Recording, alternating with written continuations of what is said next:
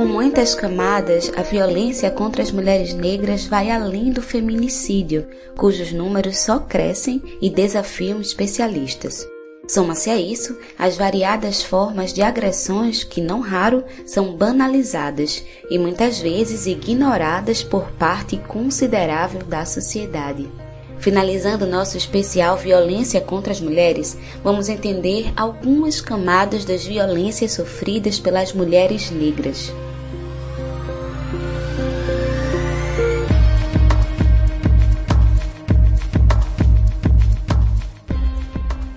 Olá, eu sou Yali Tarini e está começando mais uma edição do programa Prosa e Fato. O Prosa e Fato é uma produção do Brasil de Fato Pernambuco, um programa de entrevistas que debate os mais diversos temas a partir de uma visão popular na Rádio Paulo Freire 820 AM, todas as segundas-feiras ao meio-dia. Você pode ouvir também na Rádio Brasil de Fato e nas principais plataformas de streaming, como Spotify e Google Podcasts. Prosa e fato. Uma visão popular sobre o mundo.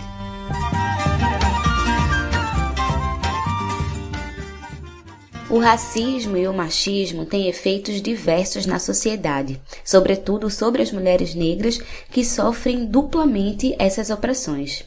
No programa de hoje, vamos nos debruçar sobre como anda a saúde mental das mulheres negras e como o racismo institucional as atinge.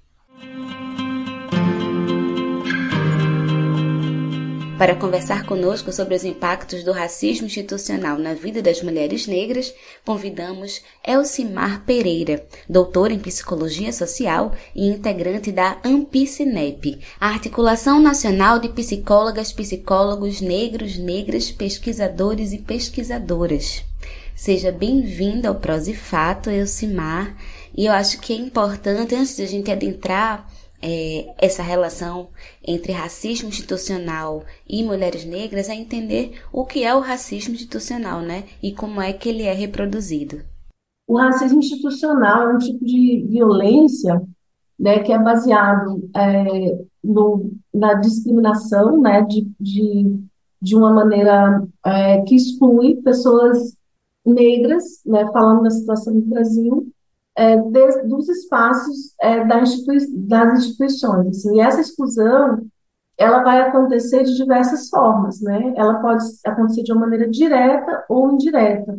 Desde quando você vai fazer a seleção, né, que às vezes é, a opção da instituição por uma pessoa é, branca em detrimento de uma pessoa negra, até mesmo quando a pessoa já está inserida na instituição, às vezes ocorre é, da, da exclusão de alguns processos, da, da tentativa até mesmo de deslegitimação é, da fala, do posicionamento das pessoas negras quando elas já estão na instituição. Isso pode acontecer nas instituições privadas, instituições é, públicas, e, bom, e afeta, acaba afetando a vida né, das pessoas negras, um, excluindo elas da, não só da convivência, mas dessa possibilidade de você é, ter os seus direitos garantidos dentro desses espaços, seja como é, funcionários, pessoas que estão trabalhando, funcionários, ou até mesmo para quem vai receber ou, ou, vai utilizar um determinado tipo de serviço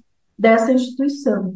Então, tem uma naturalização né, dessas desigualdades, uma naturalização dessa ideia de que corpos negros é, não, não seriam aceitáveis em determinados espaços, seja é, como é, funcionários, seja como é, pessoas que precisam ser atendidas naquele, naquele determinado espaço funcional. Bom, agora que a gente entendeu o que é o racismo institucional, como é que você avalia que esse racismo coloca as mulheres negras em situação de vulnerabilidade? Bom, é, de diversas formas, né? É, assim, primeiro porque se nós formos considerar, né, sendo uma mulher negra, hoje nós temos até é, dados, né, que nos mostram que que as mulheres negras elas estão em situação é, de maior vulnerabilidade no mercado de trabalho, isto é, elas quando elas vão procurar emprego, elas são mais é, preteridas, né, para estar em determinados espaços e ocupar determinadas funções. É, as mulheres negras estão é, em maior número em mercado, no mercado informal, muitas vezes por não ser, por não conseguir né, o acesso também, às vezes não é por uma escolha, né, por não conseguir acesso em determinadas esferas né, do mercado de trabalho, mesmo é, tendo uma formação, mesmo estudando. Então, para nós mulheres negras, o, o, esforço é maior para conseguir estar é, tá nesses espaços. E, e aí, o que, que a gente percebe? Quando você entra num, numa, numa concorrência, digamos assim, para conseguir um emprego, você vai ter menos chances de conseguir aquele emprego simplesmente por ser negro, pelo seu corpo não ser um corpo é, aceito naquele determinado espaço. E com isso, é, diante disso, é, pode afetar em diversas é, esferas na vida da mulher negra. Primeiro, de sentir é, insegurança ou incapacidade, como se, é, como se aquela questão, que é uma questão institucional né, ou até estrutural, é, acaba afetando é, na própria segurança da mulher, no sentido de que ah, eu preciso estudar mais, ah, porque eu preciso melhorar, preciso me capacitar. E, é o, e a barreira que está posta é a do racismo. Então, isso coloca as mulheres em situação de maior vulnerabilidade por não ter acesso e também por é, a, que afeta diretamente a sua saúde mental. E Elcimar, estudos mostram que as mulheres negras possuem o pior acesso e qualidade de atendimento nos serviços de saúde. E isso é fruto do racismo institucional, né? Como é que as mulheres negras vivenciam essas violações? Sim, bom, afetam de diversas formas. Quando a gente vai falar do racismo, é, da violência obstétrica, por exemplo, assim, as mulheres negras são as que mais sofrem da violência obstétrica e porque por causa dessa dessa é, desse mito, né, dessa ideia de que as mulheres negras são mais fortes, então elas aguentam mais. Então, é, e com isso, as violências, né, violência obstétrica, por exemplo, é uma delas que acabam fazendo com que as mulheres passem por, passem por situações né, de violação né, dos seus próprios corpos, ao invés de receber o cuidado necessário né? E, e essa ideia de que é, de que nós somos mais fortes, então nós podemos aguentar. Acho que esse é um dos, dos pontos é, muito importantes, né? Quando a gente fala da, da falta de acesso, de cuidado. E tem uma, uma questão também que é da nossa cultura. Se as mulheres negras é, sempre cuidam, né? Então é, estão sempre nesse lugar de quem cuida, de quem dá um apoio, é, tem também na nossa cultura essa dificuldade de aceitação de que a mulher negra pode é, buscar o cuidado. Né? Tem uma questão que é introjetada no próximo imaginário das mulheres negras, mas também no, no, no próprio, é, na, na sua comunidade, seja ela da família, ou seja ela nas próprias instituições de saúde.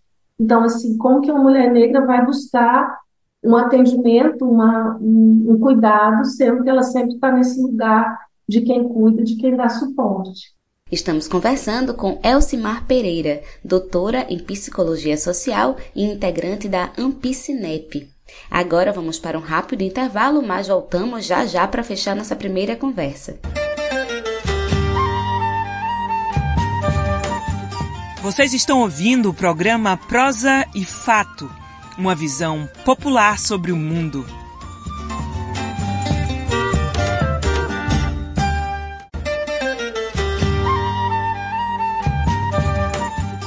Voltamos a apresentar o programa Prosa e Fato, uma visão popular sobre o mundo.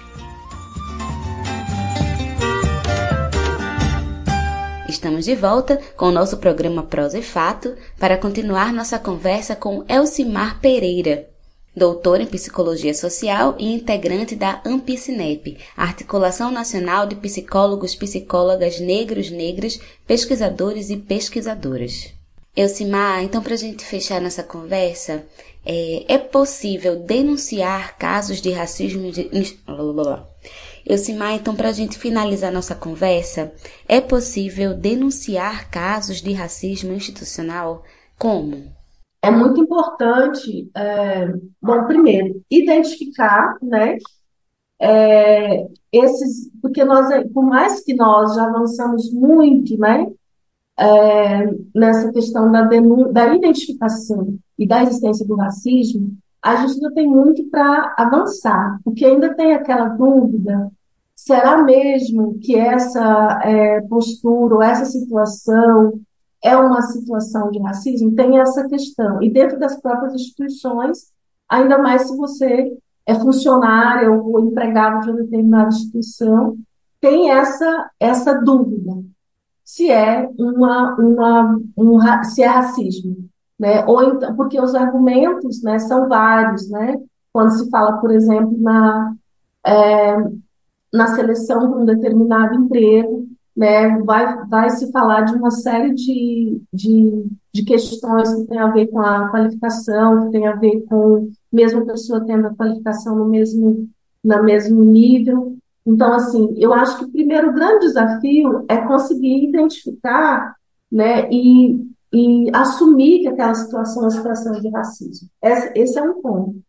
Né? E agora, quando nós falamos das instituições é, privadas, né, a, o tipo de denúncia, acho que é importante pensar se nesse espaço existe uma ouvidoria, algum lugar que eu possa né, é, expressar e falar o que, o, o que acontece, o que aconteceu. Né? E aí vai depender muito da, da forma que, é, que, essa, que essa ouvidoria funciona. Acho que é um dos pontos, nós estamos falando de instituições privadas. Outra questão é a gente procurar é, órgãos né, e instituições, organizações que trabalham com essa discussão no Brasil. Porque hoje em dia, muito do que nós avançamos nas leis, é, em termos de leis, né, ou em termos de denúncia, é, no que diz respeito ao racismo no Brasil, nós, nós é, devemos aos movimentos sociais. Nós que somos movimentos sociais, é que a gente é, consegue, de alguma forma, avançar no sentido de, é, de dar um suporte, de orientar como que é que essa pessoa vai, vai se posicionar dependendo da situação. Porque o que, que é complicado quando a pessoa é, vai fazer uma denúncia individualmente, sem estar num coletivo? Né? Hoje em dia, ela pode sofrer individualmente é, repressões de, várias, de vários formatos. Então, assim, uma das formas importantes né, da, de quando se fala da, da denúncia é você identificar grupos ou coletivos que possam te dar um suporte para pensar naquela situação, naquele caso, como que é que eu posso me posicionar ou como que eu posso buscar um apoio, que seja um apoio é, por meios legais. Né? Hoje a gente já tem alguns coletivos também de advogados né, que se posicionam contra antirracistas, e também procurar é, o apoio também é, de coletivos que têm essa preocupação com a saúde mental da população negra. Porque o que eu diria enquanto profissional, qualquer tipo de, de denúncia ou de posicionamento, é importante que ele não seja feito de uma maneira individualizada. Exatamente porque a gente ainda é, ainda nós não, principalmente nesses tempos né, em que se avança né, é, os extremismos, assim, é muito importante nós pensarmos em denúncias, mas em espaços que sejam de, de segurança e com coletivos que possam dar um suporte. Né? Em alguns casos, em alguns casos, suporte jurídico, atenção psicológica, né? para a pessoa não fazer alguns movimentos sozinha. Então, Elcimar Pereira, muito obrigada pela sua participação aqui no Prosifato, por trazer de forma tão elucidativa um tema que é tão importante. Ok, eu espero que de alguma forma eu possa ter contribuído, é, porque esse é um tema é muito amplo, né, e que a gente, e mas que é muito importante ser debatido, considerando que nós, mulheres negras, ainda passamos por situações de violência em vários espaços, sejam eles laboral, sejam eles inclusive é, da violência doméstica, da saúde, né, da busca, inclusive, do cuidado da saúde. E é importante a gente é, não só discutir o tema, mas pensar em estratégias como lidar com tais violências de uma, uma perspectiva coletiva também. Como estávamos falando sobre racismo institucional, uma pesquisa do SIDAX, o Centro de Integração de Dados e Conhecimentos para a Saúde da Fiocruz da Bahia, apontou que, devido ao desinvestimento na saúde, crianças negras e indígenas morrem mais do que crianças brancas. Vamos saber os detalhes na reportagem de Caroline Oliveira. Repórter SUS: O que acontece no seu sistema único de saúde? As crianças indígenas têm 14 vezes mais chances de morrer por diarreia do que as crianças nascidas de mães brancas.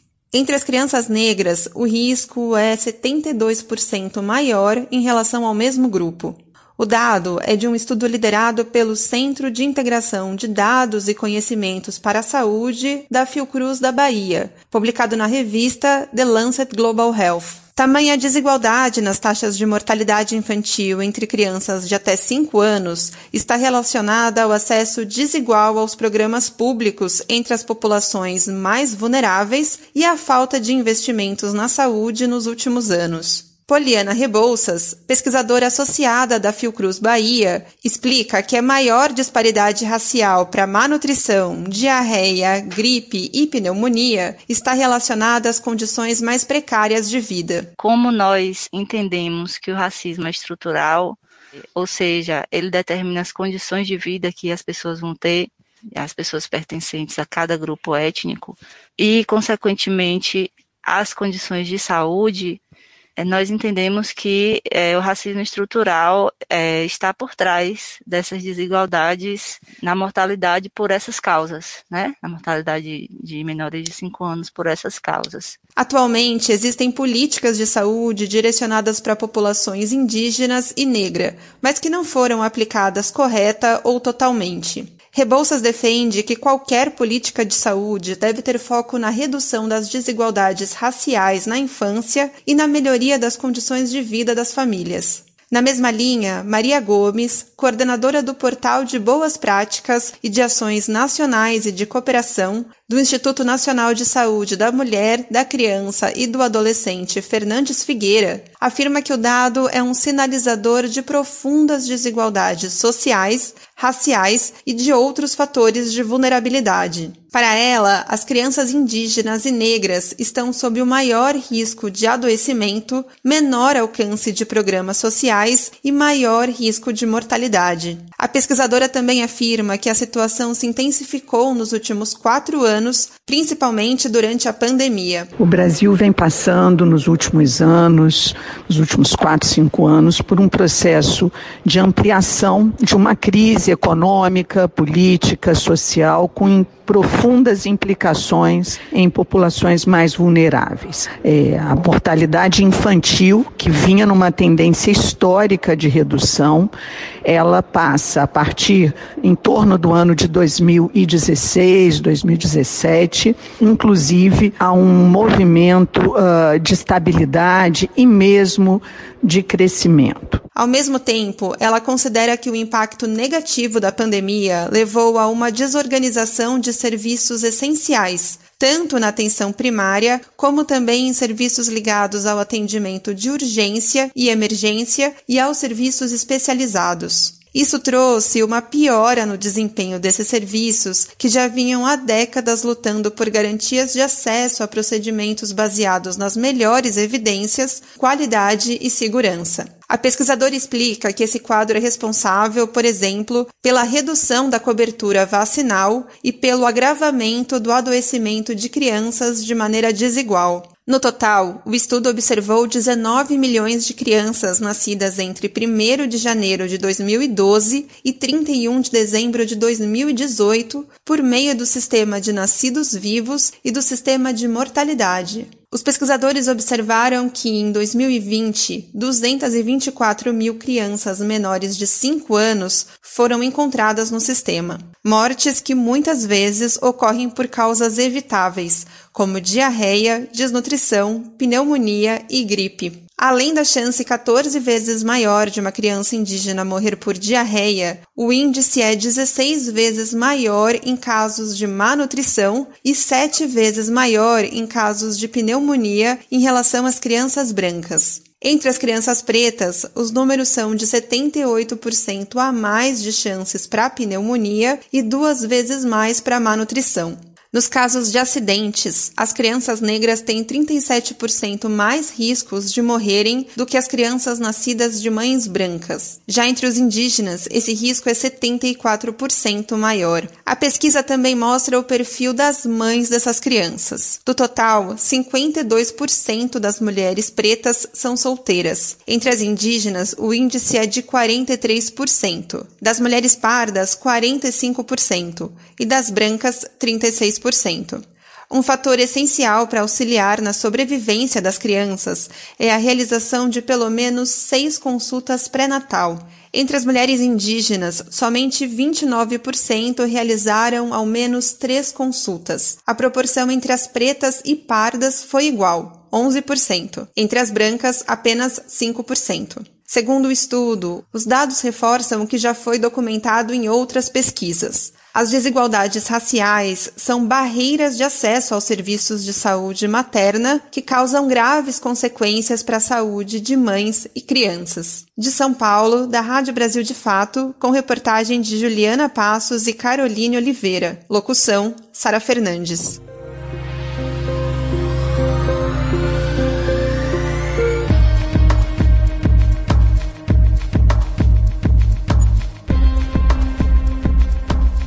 Se você quiser sugerir algum tema, fazer um comentário ou tirar qualquer dúvida sobre o nosso programa, você pode entrar em contato conosco pelo nosso telefone, que também é o nosso WhatsApp. Anota aí: DDD 81 99606 0173.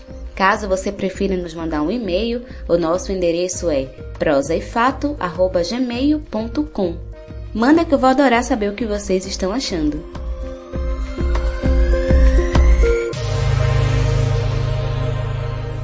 Para conversar conosco sobre saúde mental das mulheres negras, convidamos Veridiana Machado. Ela é psicóloga, pesquisadora sobre religiosidade afro-brasileira e integrante da Ampicinep. Seja bem-vinda ao Prose Fato, Veridiana.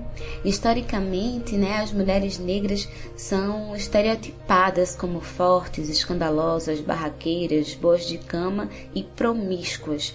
Como é que esses estereótipos abalam psiquicamente as mulheres negras? Eu acho que a gente pode começar pensando, Lucila, para entender um pouco mais desses estereótipos, né? E estereótipos é, aconteceram e aconteceram de modo mais cristalizado. Aqui no Brasil também, é, nos Estados Unidos, né? Você falou da, da, da barraqueira, né? A, a mulher raivosa, né? Angry Black Woman, é, a Mommy, que é a doméstica, né? Enfim, aí Lélia Gonzalez vai falar daqui do Brasil, vai falar da mulata, vai falar da doméstica, né? Vai falar, vai falar dessas também dos estereótipos que nós aqui, né, latino-americanos, especialmente especialmente no Brasil, produzimos para essa mulher. Mas eu acho que para a gente entender, inclusive, qual é o impacto que isso tem na saúde mental das mulheres negras, a gente precisa entender, fazer uma reflexão de o, como é que chega a ideia de mulher e o conceito de mulher para a mulher negra, né? Porque na realidade não chega. Mulheres, né? Nós chamamos de mulheres, obviamente, mas que não foram devido ao processo colonial, no processo de escravização, considerada mulheres, para aquela ideia de mulher que era a mulher branca. É, no imaginário né, é, do eurocentrismo, é, na esteira do colonialismo e do racismo, eu estava falando que é, nossos corpos são impressos, né, pensando junto com Judith Butler. E é, essa mulher negra aqui no Brasil, ela não vai partilhar, né, da, da ideologia do que seria essa mulher eurocêntrica, né, que é a mulher afrodite, que é a mulher feminina, né, que é a mulher é, doméstica que vai desenvolver diversos talentos, tocar piano e etc. Ela é a mulher Anastácia, ela é a mulher escravizada, né? É uma mulher que não tem a sua feminilidade reconhecida, né? Ela é, não é a mulher que é desejada, né? Então, a mulher negra aqui no Brasil não é imediatamente mulher. Primeiro, ela é negra. E tudo, né, que vem junto com essa expressão negra carregada, né, do racismo, carregado de objetificação, carregado de fetichização, carregado da ideia do que foi a Anastácia, a, a escrava, né, vou falar escrava para dar o peso mesmo, né, carregada da ideia do que é essa mulher doméstica e domesticável, né, é, mulata, no sentido de, de, de poder ser abusada para reproduzir, etc. Esses estereótipos eles podem impactar na saúde mental, na, na, nossa saúde mental, né? Falando enquanto mulher negra, na saúde mental das mulheres negras, quando esse quando primeiro quando se cola com esse estereótipo, né? E é muito, muito difícil, né? Já que isso faz parte do, de um imaginário, né? Quando se cola com esse estereótipo e quando não se faz desse lugar do estereótipo um lugar político. Né? Isso é importante também, porque, sabe, essa coisa de é, colocar a favela num lugar de subjugação, mas quando a favela grita eu sou favela, isso vira um ato político? Tá, você entende isso? Então, assim, é, a reprodução desse estereótipo, a reprodução desse lugar de subjugação, a reprodução né, desse lugar de que é, nós, mulheres negras, o que as mulheres negras tem ódio, né, tem raiva, como se não pudesse ter, porque isso vai afetar a saúde mental, no sentido de que esse estereótipo, quando se diz que uma mulher negra é raivosa, por exemplo, é porque se quer silenciar a voz dessa mulher, né? É porque quer silenciar a dor dessa mulher, porque quer silenciar a raiva dessa mulher. As mulheres brancas é permitido diversos sentimentos, né? Mesmo que eles sejam controlados, mesmo que eles sejam também docilizados. Mas as mulheres negras, o que, que aconteceu? Foi colocado, foram colocadas máscaras de ferro, né? Não se pode comer, não se pode falar, é preciso apenas silenciar, retirar essa voz. Então, é, a reprodução desse tipo de, estereótipo no imaginário, né? É, é, na prática vai afetar a nossa saúde mental das mulheres negras de modo geral, quando se cola com esse estereótipo, né? quando se é, atua com esse estereótipo no sentido desse silenciamento. Bem, e essa ideia, né, de que mulheres negras são muito fortes, acabam colocando essas mulheres num local de cuidado, num local de serem inabaláveis, né? Quando muitas vezes são elas que precisam desse cuidado. Como é que isso afeta a busca das mulheres negras por cuidados na saúde mental? Esse é um outro mito, né? O mito dessa mulher negra que é forte, né? É, que também é usado pela branquitude para reafirmar vários antigos estereótipos, né, que vai, de algum modo, aprisionar né, é, é, é, a representação dessas mulheres negras, né, e vai, de novo, né, trazer feridas aí profundas do racismo. Né. A ideia né, dessa mulher negra forte, para mim, está muito próximo né, dessa mulher negra raivosa, no sentido que a mulher negra raivosa ela faz o enfrentamento, e isso significa que ela é forte, e do outro lado, a ideia de que ela é forte é, significa que ela não vai sentir dor, né? Então ela também não precisa falar, ela também é uma forma de silenciar, né? Isso tem uma isso tem uma consequência prática, real, concreta, por exemplo, né? Quando quando quando as mulheres que estão parindo, né, não tomam anestesia. Então, isso não, isso não se diz, a gente está falando muito de imaginário, eu falei muito imaginário aqui, mas isso tem uma consequência real, inclusive, né? Isso tem uma consequência é, quando os homens estupram mulheres negras, né? E elas acham que elas não sentem dor, aquilo, aquele é um corpo, né? Que não sente dor, né? Aquilo é um corpo, aquilo não é um corpo, né? Aquilo não é uma mulher, né? E isso vai também promover um silenciamento, Lucila, é, no próprio coletivo, né? Porque, como eu falei antes, né? Se se leva essa ideia da mulher raivosa ou imaginário, a ideologia da mulher forte como consciência, na perspectiva de Lélia Gonzalez, como consciência de si, e se reproduz isso, você não busca apoio, você não constrói rede. E isso não é autonomia, né? Isso é silenciamento. Isso é uma estratégia da branquitude para nos silenciar de diversas formas, né? porque você não busca ajuda, você não, não fala para o outro o que você está sentindo. Né? Então você recolhe aquilo em nome desse lugar, dessa fortaleza, em nome desse lugar, desse enfrentamento raivoso. Né? E aí o que vai promover, né? o que poderia, o que deve promover a quebra disso é justamente essa tecnologia social que vai é, de encontro a esse lugar da mulher forte ou da mulher raivosa, que é o afeto entre as mulheres, que é o afeto entre a população negra. Né? Quer falar, inclusive, sobre essas dores, quer falar, inclusive, sobre essas raivas. Né? Então, essa ideia de supermulher, da forte, ela vai negar, primeiramente, um reconhecimento das verdadeiras experiências do que é a feminilidade negra, né? e de que maneira esse racismo no nosso cotidiano vai provocar o silenciamento dessas dores, o silenciamento dessas emoções e, obviamente, isso vai ter diversos danos psicológicos, né? Enquanto as mulheres brancas são conduzidas e fazendo uma crítica aqui a toda uma trajetória da psicologia, e é por isso que a Amcinep existe, para fazer esse enfrentamento, para pensar uma psicologia que dê conta né, das demandas da população negra. Então, enquanto uma psicologia passou anos produzindo uma forma de escuta e de cuidado para essas mulheres brancas, significa o quê? Que elas estão autorizadas a falar. Né? Enquanto não se pensa uma psicologia, uma escuta para essa população, olhando para essas demandas, olhando para esse contexto, olhando para esses estereótipos, a gente não está permitindo que elas falem, a gente não autoriza essa voz. Bem, o papo com Veridiana Machado está muito bom, mas agora vamos para um rápido intervalo. Fica por aqui que nós voltamos já já.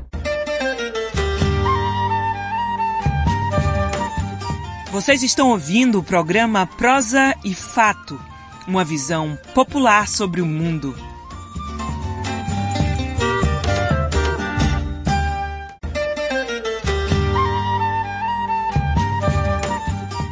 Voltamos a apresentar o programa Prosa e Fato, uma visão popular sobre o mundo.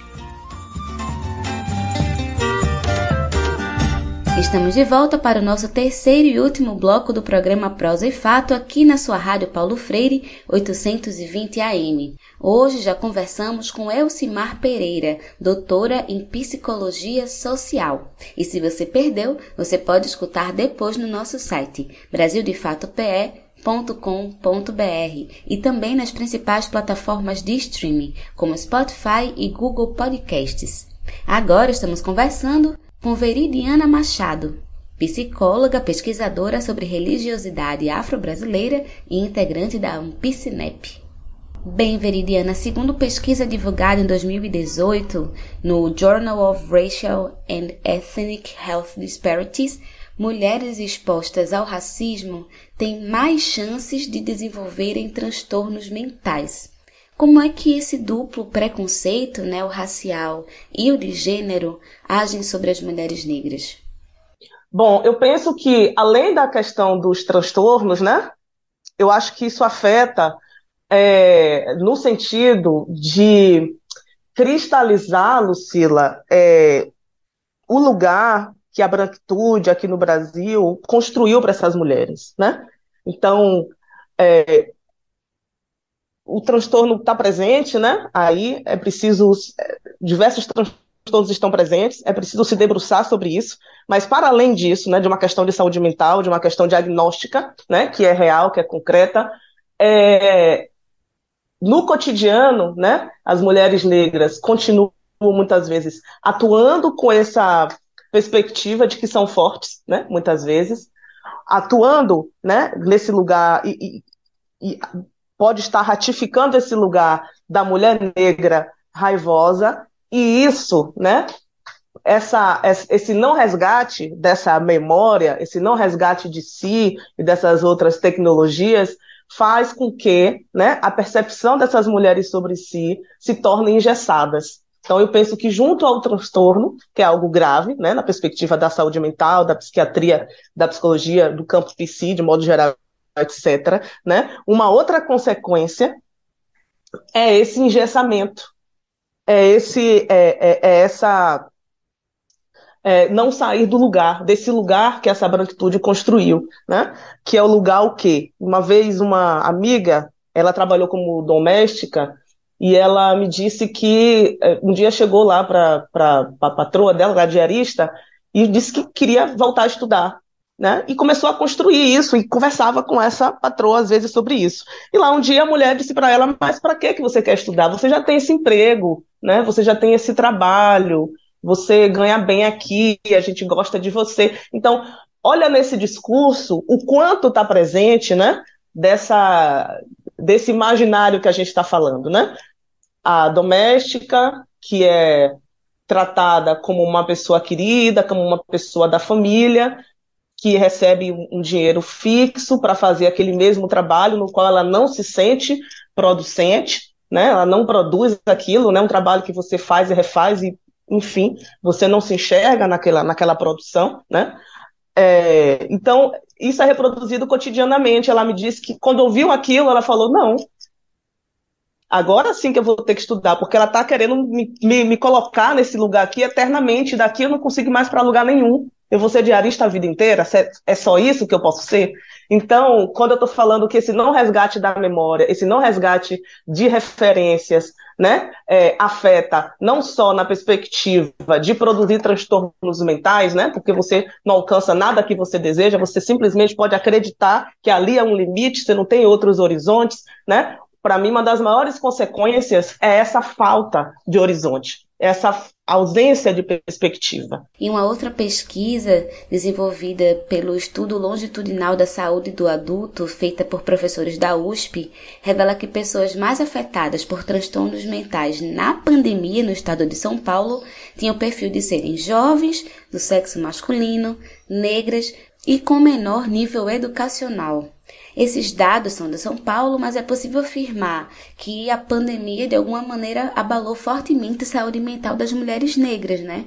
Como é que você avalia?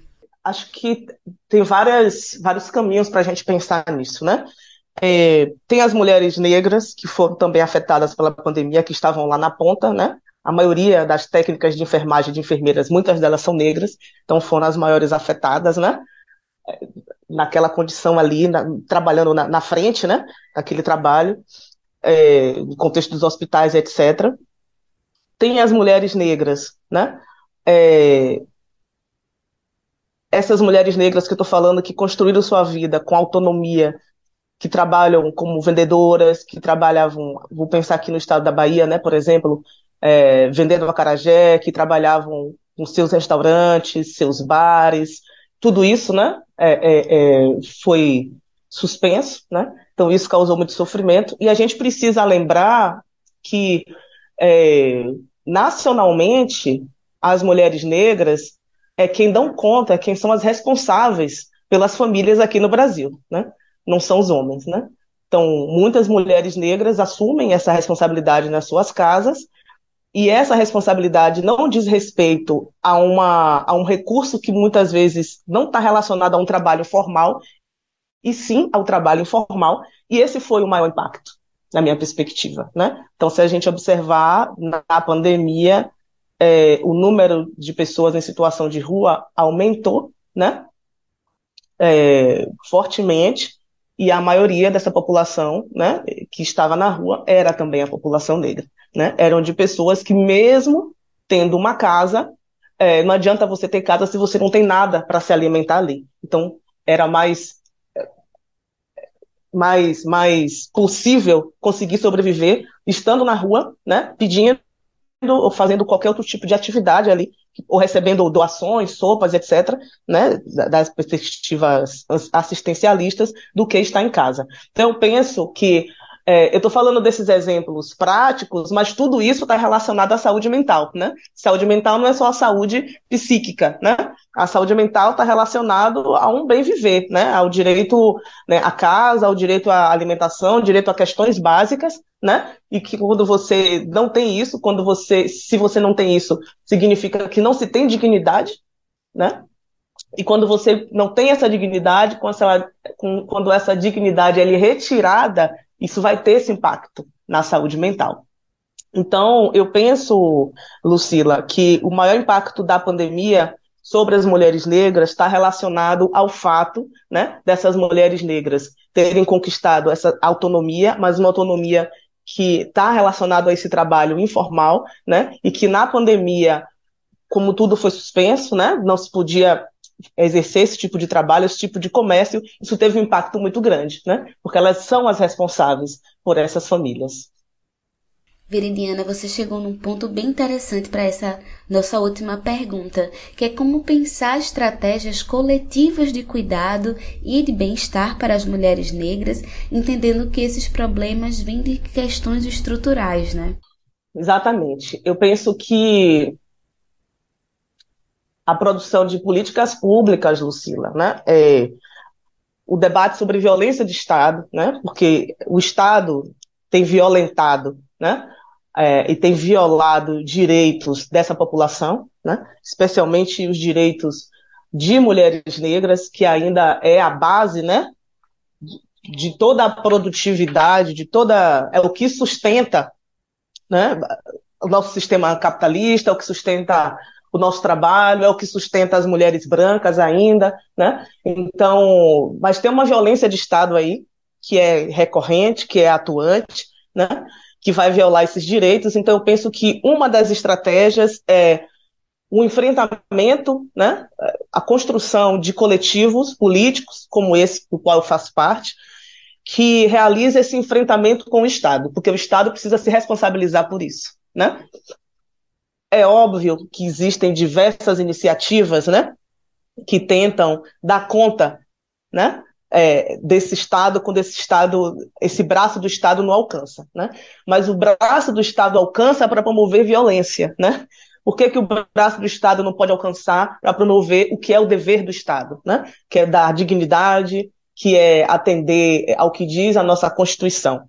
Então, uma das estratégias, na minha perspectiva, é um permanente, constante discussão e debate em todos os campos, em todas as áreas de atuação sobre o racismo, né? porque o racismo não é um recorte, 56%, da população, 56 da população brasileira é, de negros e negras e negres não significa um recorte, não pode ser tratado como um recorte ou como um detalhe a ser pensado perifericamente. É preciso ser central, né? Então, quando se diz, quando se fala, que é uma expressão que se tentaram esvaziar, né, do racismo estrutural, ele é a espinha dorsal das relações sociais brasileiras, das relações pessoais, interpessoais aqui no Brasil, isso é real, isso é concreto, isso precisa ser olhado como espinha dorsal.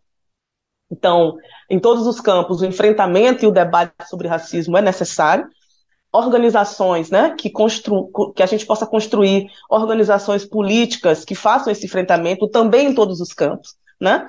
É, a psicologia é uma das, das profissões extremamente elitizadas, elitizada, extremamente distante, né, de determinados temas, um discurso de neutralidade científica, enfim, né? Então, obviamente, hoje isso tem se modificado bastante, né? Existem alguns coletivos de psicólogos negros e não negros que têm uma, uma, uma atuação e uma prática política antirracista né, no seu cotidiano.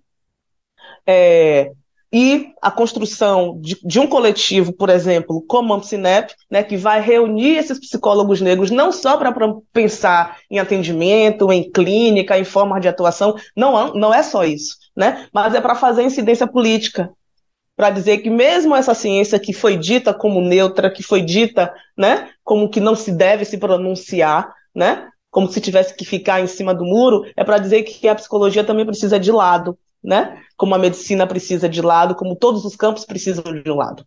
E que lado tem que ser esse? O lado da democracia, né, o lado que atenda à dignidade de todas as pessoas. Veridiana Machado, muito obrigada pela sua participação aqui no Prosa e Fato, trazendo contribuições muito importantes. Estamos terminando o Prosa e Fato de hoje e eu quero agradecer a sua companhia até aqui. Se você tem algum comentário ou sugestão de tema, manda pra gente. O nosso e-mail é prosaefato@gmail.com.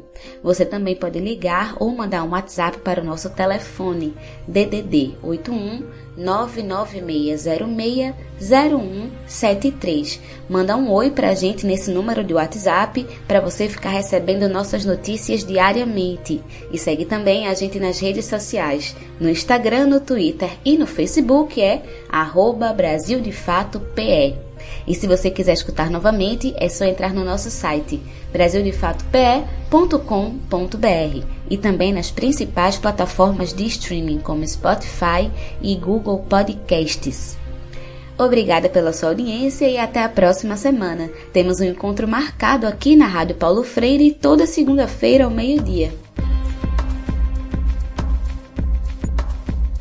Este programa é uma realização do Brasil de Fato Pernambuco e conta com apresentação e roteiro de Iale Tairine, produção de Ellen Carvalho e Iale Tairine, edição de Fátima Pereira, apoio equipe de jornalismo do Brasil de Fato.